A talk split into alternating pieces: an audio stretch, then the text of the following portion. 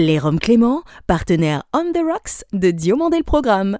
L'abus d'alcool est dangereux pour la santé, à consommer avec modération. Chronozone présente Diomandé le Programme. Now give me a beat. Toute l'histoire de la télévision française entre actu et nostalgie. Depuis Los Angeles, la vision hebdomadaire d'un télévore à l'œil unique. Entre séries cultes et héros éternels. 50 ans d'émission, 50 ans d'émotion. Le petit écran en ligne de mire. Ou quand les pages de Récréado prennent voix. DLP, c'est maintenant. Diomandé le programme Merci à ceux de nos 1 400 000 auditeurs français ou francophones, d'Azerbaïdjan et du Danemark, dont nous saluons la fidélité sans faille. Bonjour ou bonsoir, je suis David Diomandé. Bienvenue dans DLP pour le meilleur de la télévision, sans le pire de sa vraie dérision. Le jeudi 8 juin 2017, après 2575 journaux télévisés présentés à 20h sur France 2, il décide de mettre un terme anticipé à une carrière exceptionnelle aux commandes de ce vaisseau amiral dont il fut injustement écarté le 17 mai précédent. Depuis près de 33 ans, mon journaliste présentateur favori construit méthodiquement sa légende télévisuelle entre émissions, journaux et magazines, apportant sa pierre à l'édifice sans poujadisme aucun. Bonsoir à tous et merci de votre attention. Direction Béziers pour commencer. David Pujadas est notre dossier journalistique du mois. Entre Contact FM et RTL2, sa voix, avec un E, semblait toute tracée dans le domaine du marketing, de l'event et de la communication radio. Depuis bientôt 10 ans, il eut l'idée géniale de permettre à tout un chacun se sentant une âme d'auteur de publier ses écrits par l'entremise d'une auto-édition simple et efficace. DLP est donc particulièrement fier d'accueillir aujourd'hui autant un ancien collègue de l'univers de la FM qu'un entrepreneur visionnaire qui nous livre ses souvenirs télé. Bonjour, c'est Guillaume Mercier. Bienvenue dans Dieu mandé le programme. Guillaume Mercier est l'invité de DLP. Auparavant, retour sur une carrière de plus de trois décennies entièrement dédiée à l'information, dont la grande explication réside sans doute dans l'incontestable talent inné et la force de travail inébranlable de l'intéressé. J'ai découvert pour ma part David Pujadas il y a un peu plus de 25 ans sur LCI lorsqu'il présentait le grand journal de cette alors jeune pionnière des chaînes info. Un homme qui aura intelligemment construit son image sur le temps, ayant pour cela largement bénéficié de bien plus que 15 minutes pour convaincre ses employeurs et les téléspectateurs de sa solidité intellectuelle et de sa probité journalistique. Bon, il est vrai que dans le contrat passé avec nous, il n'était prévu de le voir maladroitement se réjouir professionnellement des attentats tragiques du 11 septembre 2001 sur le sol américain ou d'annoncer, à tort, le retrait politique d'Alain Juppé le 3 février 2004. Soyez le bienvenu. Pas de préambule ce soir. On est en plein bras de fer social et vous êtes attendus sur les événements. Mais lors de ces dialogues citoyens quant à ses erreurs de parcours, David Pujadas fit amplement amende honorable. Et ce serait vraiment faire injure à l'ensemble de sa carrière que de lui en tenir rigueur, car des paroles et des actes malheureux, il y en eut et il y en a de bien plus graves dans la profession. Des paroles et des actes qui furent du reste l'émission politique aux commandes de laquelle j'aimais à le retrouver ponctuellement certains jeudis, rendez-vous mensuel au cours duquel les infiltrés de la politique se livraient à la grande confrontation, souvent pathétique. Mais David Pujadas n'est pas un journaliste 100% politique, comme mes modèles du genre, Alain Duhamel et Jean-Michel Apathy. Madame, monsieur, bonsoir est donc la formule consacrée culte qu'il prononça 2575 fois à partir de 19h58 entre le 3 septembre 2001 et le 8 juin 2017 sur France 2, devenant à mes yeux au fil des années le plus grand journaliste présentateur de France, de et de Navarre. C'est le dernier journal que j'aurais eu l'honneur de vous présenter. Ce n'est pas ma décision, ce n'est pas mon choix, mais la route s'arrête. En 24 heures, Pujadas, l'info en question, il pose, analyse, décortique, interprète, met en perspective, contextualise, bref, donne envie d'en savoir plus avec des journalistes et une rédaction excellents, sachant éviter les débats primaires au bénéfice de ce qui fait débat. Et c'est indubitablement ce qui justifia les mirifiques audiences de la grand-messe de France 2, n'ayant jamais autant que sous son air talonné celle de TF1. Alors bien sûr, aujourd'hui encore, Anne-Sophie Lapix et mon ami Karine Bast ne déméritent nullement, mais il est indéniable que la stabilité du navire amiral de France Télévisions est due à ses 15 ans, 9 mois et 5 jours de travail et de talent de David Pujadas à la tête du dit 20h. Près de cinq années plus tard, Jean pleure et en déplore encore son éviction injuste et gage qu'un soir prochain à 19h58, l'on verra le roi David, puis jadis de la 2, observer de nouveau les particules produites par le monde. Donc les données, on les a, elles sont claires, elles sont sur la table. Je vous propose qu'on les examine ensemble. Dernière étape, on a un livre papier qui est complètement fini et qui va maintenant pouvoir être expédié au lecteur et distribué, vendu en librairie. Bonjour Guillaume Mercier. Bonjour David. Merci d'avoir accepté l'invitation de demander le programme. Bah écoute, merci à toi, c'est un plaisir de faire partie de cette aventure. Et oui, d'autant qu'en avril prochain, Guillaume, vous fêterez les 10 ans d'une idée de génie, thebookedition.com, pionnière en France dans le domaine de l'auto-édition. Évidemment, il faut qu'on en parle. Quelle aventure On avait créé en 2007 la société. Alors moi, à l'époque de la création, j'étais pas encore là. À cette époque-là, je travaillais encore en agence de publicité. Ouais. En fait, c'est un bébé que j'ai adopté il y a maintenant 10 ans. Du côté de Lille, il me semble. C'est ça, on est tous des ch'tis. c'est le nord et on adore. c'est le nord et on a le soleil, tout va bien. Il n'y a pas trop de pluie, contrairement à ce qu'on peut croire. Donc voilà, c'est un bébé que j'ai adopté et qui grandit maintenant d'année en année puisque on a 45 000 auteurs, donc c'est quand même pas mal Eh pour oui. une société d'auto-édition. Exactement. The Book Edition, c'est une solution qui a été mise en place pour pouvoir permettre à des auteurs, soit amateurs, soit indépendants, de pouvoir justement le faire assez facilement et surtout gratuitement. L'idée, c'est on a un livre, on le dépose, on le met en vente et puis on commence à gagner de l'argent à chaque fois qu'un livre est commandé euh, sur la plateforme. Alors en même temps, Guillaume, fort d'une expérience de plus de 20 ans dans la publicité, le marketing digital et l'événementiel, tu es de ceux qui ont vite compris l'importance de bien communiquer dans quelque domaine que ce soit. J'ai eu un parcours qui a toujours été guidé par la communication parce que j'avais une sensibilité par rapport à l'image, les tendances, voir un petit peu comment le monde évoluait. On est de la génération où on a été très vite bercé et accompagné par la publicité, alors même si des fois c'était à outrance. Mais voilà, je me rappelle des publicités de l'époque qui étaient pour la plupart très humoristiques. Bien sûr. Ça m'a permis de comprendre que c'était quelque chose d'important pour pouvoir développer une activité, une marque. Et à côté de ça, j'avais une vraie sensibilité pour le domaine du spectacle. Quand on avait euh, 5 ans, 10 ans à l'époque, bah, on regardait euh, Champs-Élysées, Et ouais. euh, Star 90. J'avais cet œil toujours rivé sur la scène, les lumières, en me disant un jour je serai sur la scène. Et donc j'ai commencé par là, d'ailleurs. J'ai fait pas mal de scènes quand j'étais plus jeune, pendant une petite période. Et puis j'ai eu cette envie de continuer là-dedans ensuite. Et j'en ai fait mon métier, puisque dès que j'ai pu commencer à travailler en radio, On va en parler. j'avais poussé la porte d'une station de radio locale en me disant bah, si le directeur peut me rencontrer, ça sera très bien. Et puis effectivement, il était disponible et il m'a donné ma première chance. C'est incroyable. J'ai fait plusieurs radios, à la fois à la communication, à l'événementiel. Voilà, ça m'a permis de travailler sur des concerts, sur des festivals Des concerts et des concepts. et des concepts. Voilà. Et puis après en agence de publicité pour euh, Publicis, pour travailler pour des grandes marques nationales et internationales. Donc euh, voilà, c'est tout un parcours qui a été guidé par le marketing et la communication. Et c'est ça qu'on aime dans DLP. Trois ans à RTL2 et deux autres à Contact FM à diriger une Dream Team d'une dizaine de personnes, de communicants même on pourrait dire. Quel souvenir gardes-tu de l'univers de la radio, cher collègue Ouais, effectivement. Les souvenirs que je retiens surtout, c'est l'organisation de tous les gros événements. Tu sais, les concerts, Voilà, les oui, concerts oui. privés avec les artistes comme Lenny Kravitz, par exemple, Axel Red. On a fait venir Sting. Sur Contact, on a organisé des gros concerts un peu partout en France, mais notamment à Amiens et à Lille. Et puis, une rencontre avec les grands DJ comme Martin Solveig, Oh oui. Big Ali. Alors, ça, c'était génial parce que Big Ali, je sais pas si tu connais. Alors non. C'est une voix qui est quand même extrêmement connue dans le monde de l'électro. Et rencontrer ce personnage qui est à la base un américain, ça fait partie de ces choses très rigolotes de ce monde du spectacle qui, à un moment donné, fait que bah, tu vois de tes yeux les Exactement. personnes que tu écoutes à la radio tous les jours. Habituellement. Et c'est ça qui est génial, c'est de pouvoir passer de l'autre côté du rideau. C'est génial. De la page blanche au best-seller. Telle est donc la maxime de TBE pour les intimes, The Book Edition.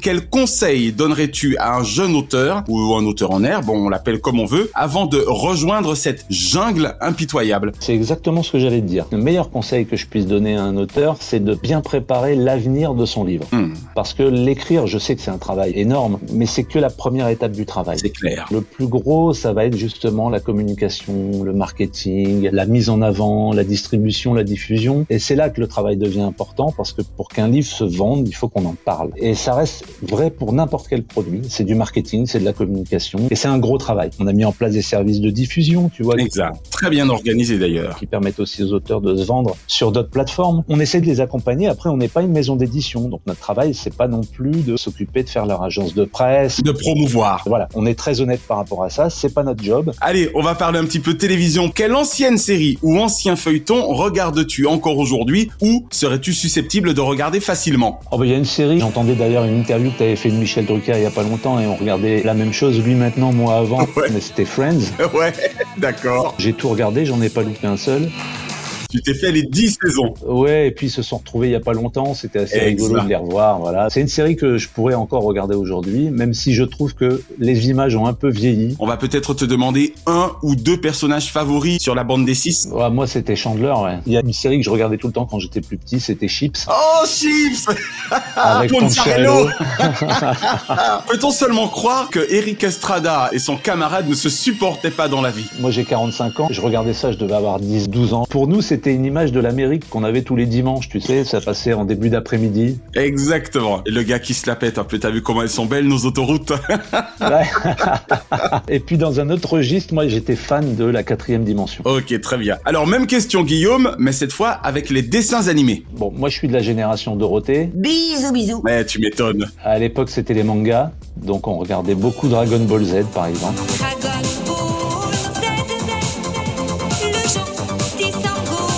Il vous a fait quelque chose, mon Dragon Ball originel? T'as raison, je sais pas pourquoi on retient ça. J'ai plusieurs enfants, hein, j'en ai trois, dont un qui est fan de manga, Ouais. qui lit les Dragon Ball Z, et il me fait toujours cette remarque en disant mais non mais Z c'est pas lui, euh, c'est c'est pas l'origine. Et je lui ai montré les dessins animés de l'époque, et c'est bizarre, il adhère pas du tout. Et je vais te surprendre, euh, je regardais beaucoup Winnie l'ourson quand j'étais petit. Bonjour à vous. Venez avec nous. On a rendez-vous ensemble ici chez Winnie. Évidemment, on parle bien du Winnie l'ourson, diffusé chez le regretté Jean Rochefort, Disney Channel. Jean Rochefort et Vincent Perrault. Exactement, il y avait ça. C'est génial. Et si je me souviens bien, euh, on avait un petit bout de 5 minutes tous les soirs et il fallait attendre le samedi ou le dimanche pour avoir l'épisode en entier. Voilà. Quel animateur kiffes-tu le plus actuellement ou as-tu par le passé le plus kiffé? Il y avait La Gaffe, Oui. qui à un moment donné a été une des stars du PAF, qui tenait toutes les émissions du soir. L'access de TF1. Ah ouais, complètement. Alors qu'est-ce que tu as le plus aimé chez lui? Le Big Deal, Laura Lapelle, Crésus euh, Moi, ça a été le Big Deal, hein, sincèrement. Moi, c'était le Big Deal aussi. Bonsoir à tous, soyez les bienvenus sur le plateau du Big Deal. Et après, il y avait Christophe de Chavannes, qui pour moi était quelqu'un qui avait à l'époque aussi révolutionné et amené énormément d'émissions. Coucou, c'est nous. Ciel Montmardi, Du fer dans les épinards, Téléquanon, il y a eu comme un lundi. Enfin, il y en a eu avec lui. Oui, oui, avec tous ses invités, ses chroniqueurs, enfin, c'est des choses qu'on voit maintenant aujourd'hui. Ça a été un des premiers à amener ça avec ce rythme-là à la télé, tu vois. Un pionnier. Et puis Nagui, parce que c'est la musique, taratata, et voilà. J'ai passé d'excellents moments, et heureusement, ça passe encore de temps en temps. Un journal télévisé ou un présentateur ou présentatrice évidemment de journal télévisé favori, Guillaume Sans aucune hésitation, Télématin, D'accord. avec William Lémergie. Dès que j'allume la télé le matin, c'est Télématin. C'est Télématin. Même si William Lémergie a migré sur une autre chaîne, tu as gardé le réflexe Télématin. Une surprise euh, affectueuse pour mon dernier jour ici à Télématin. Il m'a fallu du temps pour m'habituer aux nouveaux animateurs. J'imagine. Et même eux ont mis du temps à trouver leur... euh, Leur marque. Ils ont trouvé une nouvelle formule qui, à mon avis, va bien marcher. C'est vrai que William Lémergie et ses dents du bonheur ont quand même marqué de leur empreinte pratiquement 40 ans de Télématin. Ce n'est pas anecdotique. C'est une présence historique en télévision. Il va commencer à rejoindre Michel Drucker. Exactement. Puis c'est vrai qu'il avait l'énergie nécessaire. Désolé. Et enfin, Guillaume, tout genre confondu, quel est le nom de ton programme favori de tous les temps Alors on va rester dans la musique, c'est Top 50. Hey, les années Canal On a beaucoup regardé Canal à une époque. Ah, bien sûr.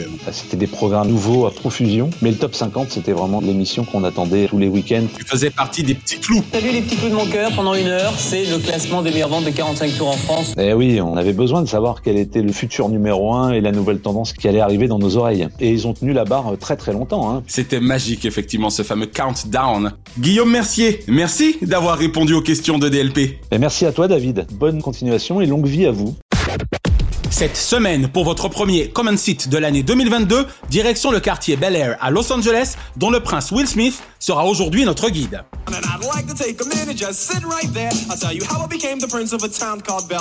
Comme je l'ai souvent clamé, qu'eût été l'adolescence de millions d'entre nous sans Giga car là encore, c'est bien au Giga Magazine de France 2 que la France dut la giga découverte de cette giga sitcom en provenance directe de Hollywood et du puissant network NBC. Le rappeur Will Smith avait peut-être 21 ans au moment des premiers tournages, il n'eut cependant aucun problème à se glisser dans la peau de cet ado de West Philadelphia, débarquant chez ses oncles et tantes Philip et Vivian Banks à Bel Air, au fin d'une meilleure éducation et de meilleures chances de réussir dans la vie et de réussir sa vie. Point de départ simple mais efficace de cette série imaginée par Susan et Andy Borowitz et produite par le boss Quincy Jones, toujours aux avant-postes. Dis papa, il me faut 300 dollars. La star du programme avait beau être Will Smith, sa famille californienne était tout aussi importante et indispensable aux effets comiques du show. Ses cousines Hillary et Ashley, C'est quoi tout ce random? Carlton a perdu sa virginité. son pédant cousin Carlton, tante Vive et surtout Uncle Phil, personnellement mon personnage favori. Toi, le parasite aux grandes oreilles, tu prends ton petit cousin à la tête carrée et tu me retrouves Jeffrey et tu me le ramènes ou on ne retrouvera pas vos corps. Ainsi, Karen Parsons, Tatiana Marisol Ali, Alfonso Ribeiro et son inénarrable Carlton Dance, Janet Hubert Whedon, Je vais te dire qui est une mère, moi, et je vais filer là-bas et je vais ramener mon petit bébé ici. Daphne Reed et l'immense James Avery participèrent à n'en pas douter du succès ultra populaire de la sitcom. Sans compter les autres sœurs Smith, Viola, Vi, Janice et Helen, ma favorite interprétée par Jennifer Lewis, le petit Nicky, le meilleur ami de Will, Jazz, dans la vie son ex-complice musical DJ Jazzy, et évidemment l'inoubliable et insolent majordome britannique Jeffrey, magistralement interprété par le Saint-Lucien Joseph Marcel. Philippe, rend des services à la famille, que Viviane prenne des leçons de cuisine. Si le prince de Bel Air nous fit souvent hurler de rire au cours de ses 148 épisodes, Rassure-toi, j'ai protégé mes investissements. certains d'entre eux possèdent une forte teneur dramatique, montrant l'étendue du registre des acteurs et font du reste partie de mes préférés.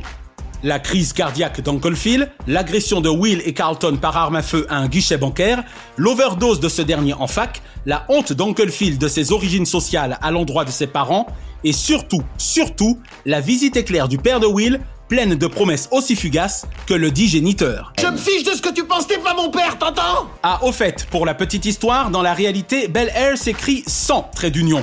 Celui-ci symbolisant sans doute dans les génériques français et original le trait d'union entre les deux mondes que Will incarne. Énormément de guests au cours de ces nombreuses mésaventures, qui si elles visaient avant tout à promouvoir l'univers des Noirs dans tout son spectre, n'en étaient pour autant trop activistes ou communautaristes. Quoi qu'il en soit, Le Prince de Bel Air est définitivement ma seconde sitcom favorite derrière les années collège. Big up à Greg Germain pour le doublage français de Will Smith, à Virginia Capers pour avoir été une grand-mère Hattie Banks plus vraie que nature, J'arrive pas à croire que Zik n'ait jamais parlé de sa propre vie. Zik et à Will Smith pour son énergie, son afro et ses déhanchés légendaires qui même 25 ans après l'arrêt de la série, continuent de réunir sur le net et par les DVD une sacrée communauté de fans dont je suis. Vous n'avez pas le monopole du cœur. Je crois aux forces de l'esprit.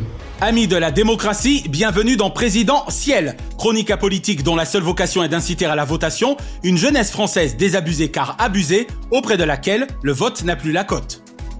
Posons-nous cette semaine la question suivante. À la traditionnelle et quinquennale chasse aux voix ultramarines, jusqu'où les candidats sont-ils prêts à aller afin de transformer de ces derniers les désiles en réalité?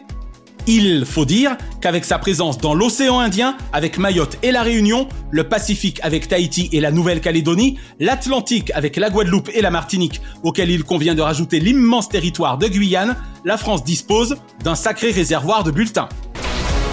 Forte d'une population totale représentant l'équivalent des habitants de Paris intramuros, environ 2 200 000 personnes, ces territoires sont donc un véritable trésor aux arômes, aux arômes vanillés, que les prétendants au château ont tout intérêt à séduire. Ce ne serait leur faire injure, ni jeter de l'huile sur le feu, que d'observer le peu de déplacements spontanés à l'année contre le trafic hystérique de campagne présidentielle à la thé. 24 heures chrono, telle est la durée moyenne accordée par un candidat à un lieu, le temps de serrer la pince aux hautes instances politiques de l'endroit et de tenir meeting, généralement auprès de troupes déjà convaincues. Que l'on ne s'y méprenne, l'on a souvent tendance à reprocher aux politiques de ne se déplacer que très rarement dans les Outre-mer et de ne songer à ces territoires que lors de la présidentielle. Or, à l'échelon national, croyez-vous vraiment que les cadors parisiens se rendent au cœur de la France profonde à longueur d'année? Eux, qui pour certains en font déjà si peu en temps normal, qu'en serait-il alors en cas de tournée permanente? Raison pour laquelle nous ne saurions tenir rigueur à Fabien Roussel, Marine Le Pen, Christian Jacob ou Jean-Luc Mélenchon d'avoir récemment effectué voyage à la Guadeloupe, à Mayotte, à la Réunion ou à la Martinique. Et dans les semaines à venir, il y a fort à parier qu'ils seront rejoints dans la course aux voix par les autres candidats à la candidature, officiellement arrêtés le 4 mars prochain, pour également sillonner la Polynésie française, Saint-Martin, Saint-Barth, Wallis et Futuna, Saint-Pierre-et-Miquelon et la Nouvelle-Calédonie. Sécurité, sociale, sanitaire, immigration illégale pour certains territoires, alimentation en eau, personnel soignant, vaccination, chlordécone, sargasse, bref, tout ce qui déconne et que ça agace d'aucun de l'évoquer à Paris est miraculeusement au cœur des préoccupations de tous ces messieurs dames. C'est de bonne guerre et Jean de La Fontaine lui-même me l'accordera, tout flatteur vite aux dépens de celui qui l'écoute. Pour ces candidats avides de glaner la voix précieuse in fine, reste à savoir si eux jouiront des voix de ceux qu'ils entendent. Les populations des territoires ultramarins sont avant tout très jeunes et constituent pour le coup un vivier de bulletins extrêmement convoité en termes de votants majeurs. C'est du reste précisément cette frange de la population qui vote le moins, y compris en France dite hexagonale ou continentale. Pour l'anecdote, en 2017, le candidat de la France insoumise, Jean-Luc Mélenchon, était arrivé en tête à la sortie des urnes de Mayotte, La Réunion, de Guyane et de Martinique. Quel sera cette année le comportement des votants ultramarins face à une offre politique variée pour certains, avariée pour d'autres? Vous aurez noté combien en plus de 60 ans et depuis Jacques Soustel, la République française ne peut guère s'enorgueillir d'avoir souvent confié les intérêts des ultramarins aux ultramarins eux-mêmes il fallut attendre 2010 et Marilus Panchard pour avoir une première ministre des Outre-mer concernée. L'éminent Victorin Lurel et la non moins brillante Georges Paul Langevin furent les seuls autres ultramarins à présider aux destinées du ministère dédié si l'on accepte Gaston Floss.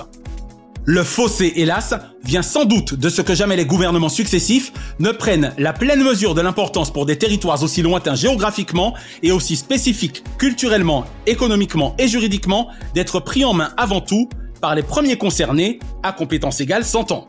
En conclusion, je ne sais si cette pléthore de candidats à la présidentielle 2022 tiendra compte plus que d'habitude des véritables inquiétudes de compatriotes à part entière. Mais ils auraient tort, en tout cas, de continuer de les considérer comme des concitoyens entièrement à part. Plus dur en serait la désillusion. 50 ans que rien ne bouge, 50 ans que rien ne les bouge. Le seul véritable pouvoir est celui de voter et vous l'avez entre vos mains. Les dimanches 10 et 24 avril prochains, ne laissez personne vous voler ce moment où les bulletins se créent, pardon, se créent. Aux urnes, citoyens Notre maison brûle.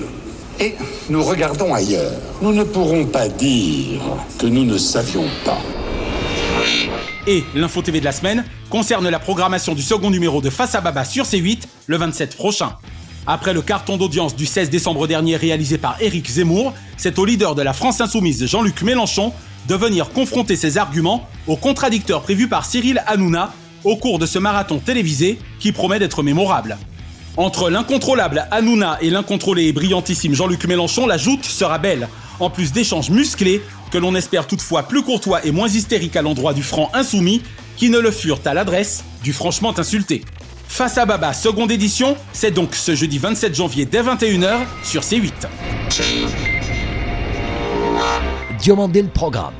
Hors changement, DLP vous suggère ce dimanche 23 sur TF1 à partir de 21h05 San Andreas, film catastrophe de Brad Payton. J'ai toujours adoré voir ma ville taillée en pièces par les effets spéciaux de Hollywood. Avec en prime Dwayne Johnson en héros, c'est comme un tremblement de terre de plaisir. Signalons ce même soir sur France 5, c'est dans l'air spécial présidentiel, animé par la pugnace Caroline Roux. Ce lundi 24, ça castagne sec sur W9 avec Garrett Butler, Aaron Eckhart et Morgan Freeman dans la chute de Londres. Babak Njati prend ici le relais d'Antoine Fuqua après la chute de la Maison Blanche afin de mettre les muscles et le cerveau de l'agent Mike Banning au service concret de Sa Majesté. Et ce jeudi 27 sur France 3, Sylvester Stallone et toute sa bande d'Expandables vous donnent rendez-vous avec leur unité spéciale et ses gros calibres, petite coquine ou grand coquin, pour un concours de testostérone bourré d'humour et d'action. Vivement la sortie du quatrième opus en salle, où Stallone, Statham, Couture et Lundgren sont rejoints par Andy Garcia, Tony Jaa, 50 Cent et Megan Fox. Petit clin d'œil enfin au Laissez-vous guider du 28 décembre dernier, consacré au temps des Gallo-Romains avec l'impérial duo Stéphane Bern, Laurent Deutsch. Actuellement, selon moi, la meilleure émission de France. Télévision.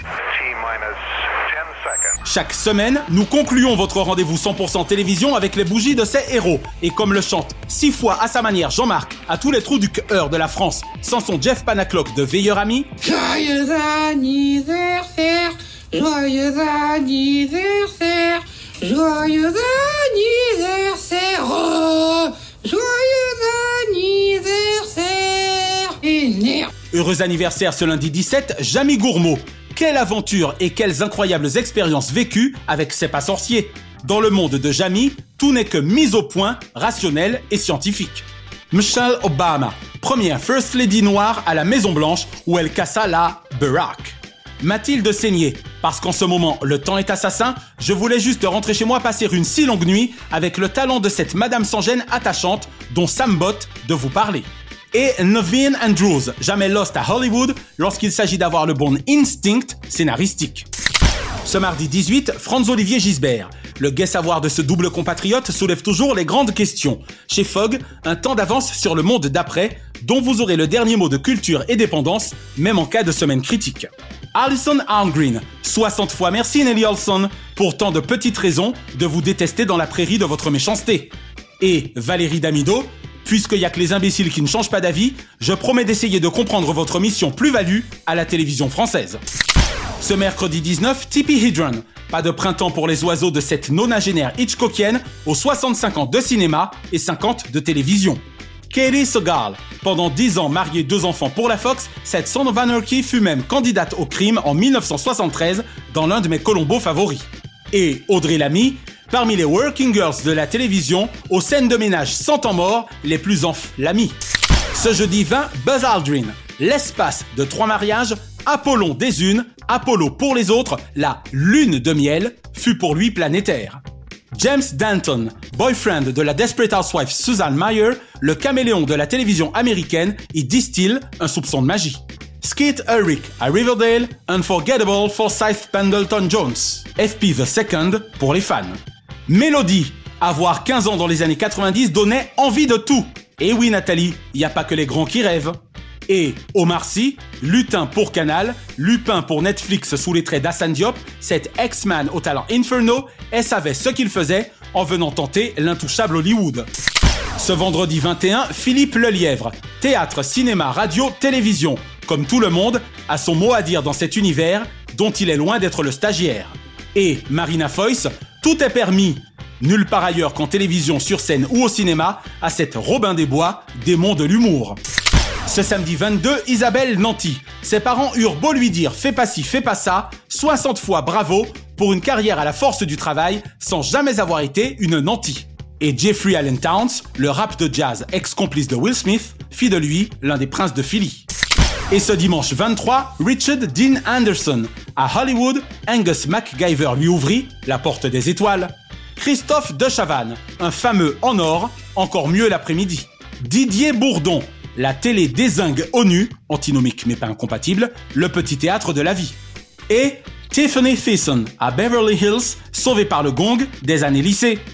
Une pensée enfin pour les cultissimes Dalida, Mohamed Ali, Marie Trintignant et Jeanne Moreau, qui étaient nés respectivement les 17 janvier 1933 et 1942, 21 janvier 1962 et 23 janvier 1928.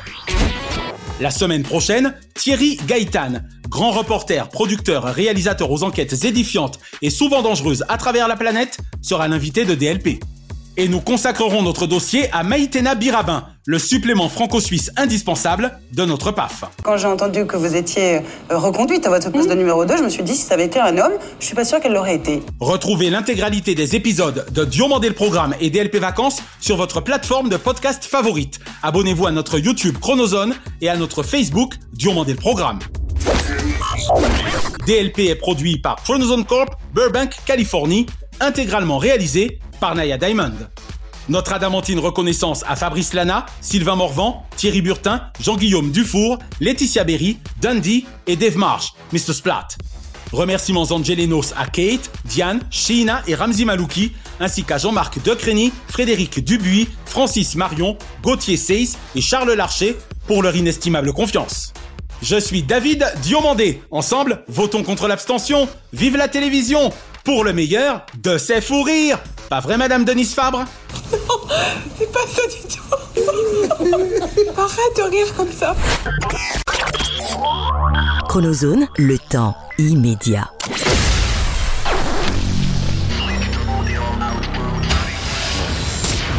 À toutes et à tous, bonjour.